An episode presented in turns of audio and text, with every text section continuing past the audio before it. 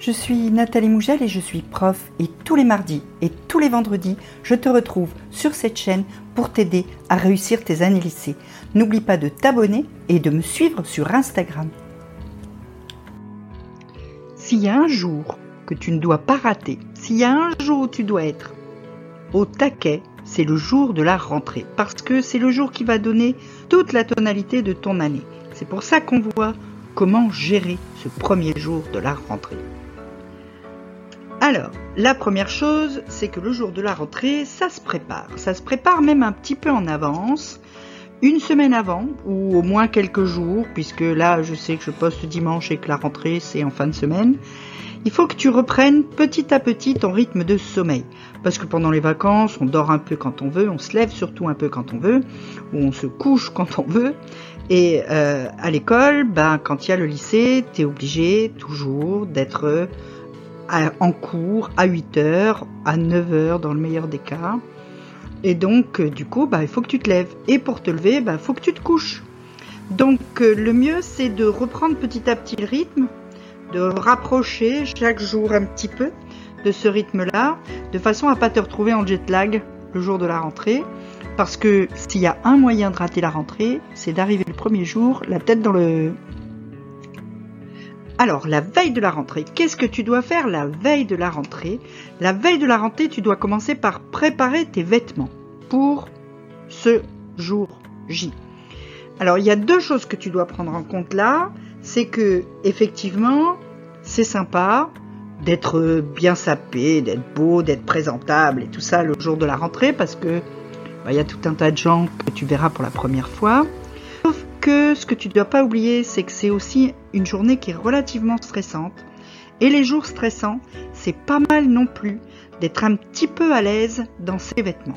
Donc essaye de trouver une tenue qui te permette à la fois d'être euh, tout à fait présentable au cas où euh, tu ferais euh, des nouvelles rencontres et puis surtout où tu sois à l'aise pour pas te retrouver engoncé au moment où tu dois faire face à ce stress de la rentrée.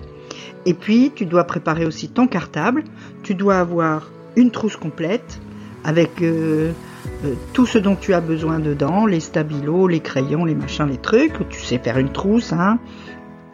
Tu dois avoir des feuilles ou un cahier pour pouvoir euh, prendre des notes dès le départ, pour pouvoir faire la petite fiche de présentation s'il y a des profs qui te la demandent.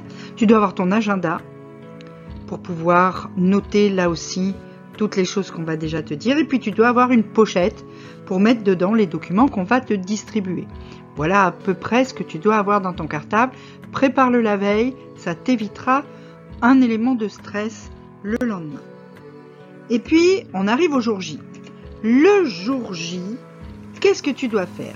D'abord, le jour J, tu vas recevoir ton emploi du temps. Généralement, hein, c'est un peu comme ça dans tous les bahuts.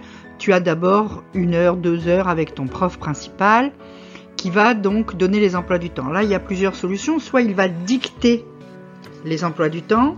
Alors, fais bien attention de bien le copier avec soin, d'être bien lisible, parce que le soir, quand tu vas rentrer, si tu peux pas te relire, c'est légèrement embêtant et de le faire si possible avec des couleurs si tu as le temps.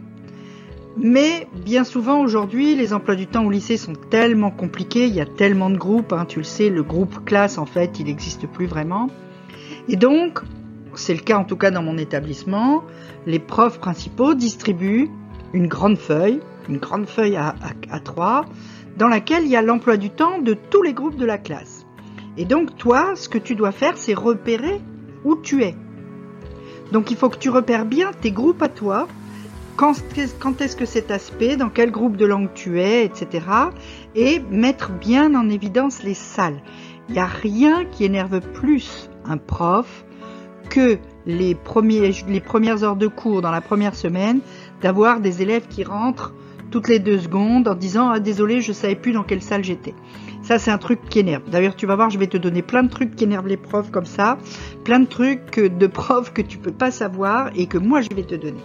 Donc ça c'est très important dans ton emploi du temps. Note bien les salles. Et puis ensuite avec chaque prof tu vas avoir une première heure de cours Et souvent les élèves croient que cette première heure de cours, c'est du remplissage, le prof il vient, il blablate, euh, tout ça. Non, non, méfie-toi. C'est pas du remplissage cette heure de cours. Bien souvent, le prof va dire des choses qui vont te permettre de bien gérer toute l'année. Et comme le prof l'aura dit, pour lui, ça, ce sera des choses qui auront été dites, faites et qui doivent être connues. Il va par exemple expliquer comment vont fonctionner les évaluations qu'est-ce qu'il va y avoir en DM, quand est-ce qu'il y aura des interros, quand est-ce que, etc. Ça, il va le dire généralement à la première heure de cours. Le matériel qu'il veut que tu aies, il va le dire à la première heure de cours. Et bien souvent, il va aussi te donner une première idée de ses attentes, de ce qu'il veut que tu mettes dans tes copies. Et c'est à ça que tu devras répondre après, toute l'année. Donc, tu vas devoir faire attention à tous ces détails. Pareil, si le prof, parce qu'il y a des profs qui le font, fait un plan de classe, si le prof t'a placé à un endroit, arrange-toi pour bien repérer à quel endroit tu es, dans quel cours, à quel endroit tu es assis, pour pouvoir bien te t'installer aux heures suivantes. Pareil, il n'y a rien de plus énervant quand tu es prof que d'avoir un troupeau qui rentre et des gens qui se foncent dedans parce qu'ils savent plus où est leur place. Hein. Donc, repère toutes ces choses, fais attention à ces détails, ça va te permettre ensuite de mieux gérer les premières heures de cours, ça t'évitera des surprises aux évaluations, etc. Donc, vraiment, écoute à cette première heure de cours et prends des notes. Et puis, ton attitude lors des premières heures est primordiale. Alors là, je vais te dire un truc euh, qui va te paraître terrible au départ. Euh, mon meilleur conseil pour les premières heures de cours avec tes nouveaux profs, c'est de ne pas te faire remarquer, ni dans un sens ni dans l'autre. Qu'est-ce que je veux dire par là? Je veux dire par là que tu dois t'arranger pour qu'on ne te repère pas comme quelqu'un de bavard, pour qu'on ne te repère pas comme quelqu'un qui n'arrive pas à suivre, qui pose tout le temps des tas de questions euh, parce qu'il n'a pas entendu, parce que si, parce que là, ni comme quelqu'un qui a toujours le doigt levé, qui est tout prêt à, à répondre, etc. Pratique ce que j'appelle la neutralité active. Je vais tout de suite t'expliquer pourquoi.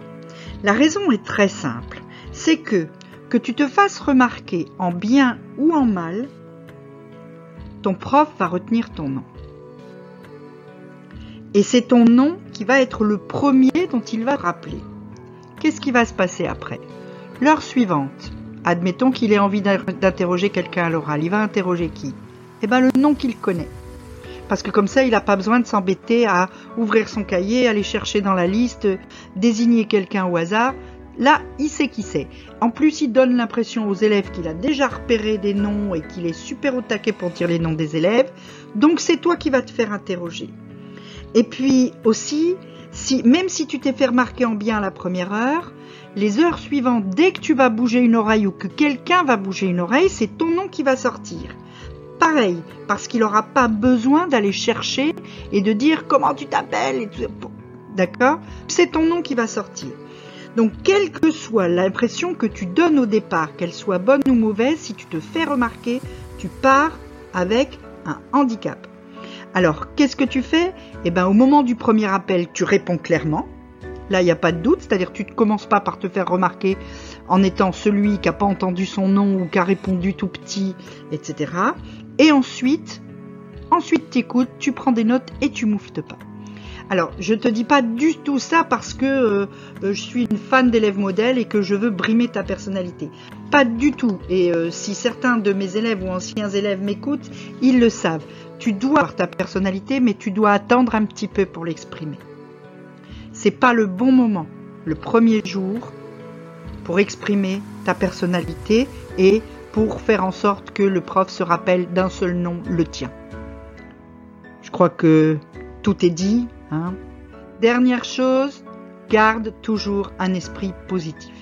Il est possible qu'au moment où le prof principal va annoncer l'épreuve des différentes matières que tu as, il y ait un ou des noms de profs que tu aurais préféré ne pas voir sur ta liste parce que tu as des copains qui les ont eus et qui t'ont dit oh celui-là ou celle-là c'est une catastrophe, euh, elle est ci, elle est là, euh, etc. Ou parce que toi-même tu as déjà eu ce professeur une année précédente. Ne commence pas par râler, ne commence pas par te braquer. Hein. D'abord, le pire n'est jamais certain. Et puis ensuite, et de toute façon, tu travailles pas pour le prof, tu travailles pour toi. Donc, essaye de faire preuve d'un minimum de maturité et de te dire, bah, c'est pas grave. Ce qui est important, c'est que ce soit un prof qui fait le taf. Et si c'est pas quelqu'un qui, selon toi, fait le travail, eh ben, tu travailleras un petit peu à côté avec les cours des copains ou avec des livres, etc. Donc, voilà. Mais donc, rappelle-toi bien de ça. Ne commence pas par râler et surtout, ne te fais pas remarquer.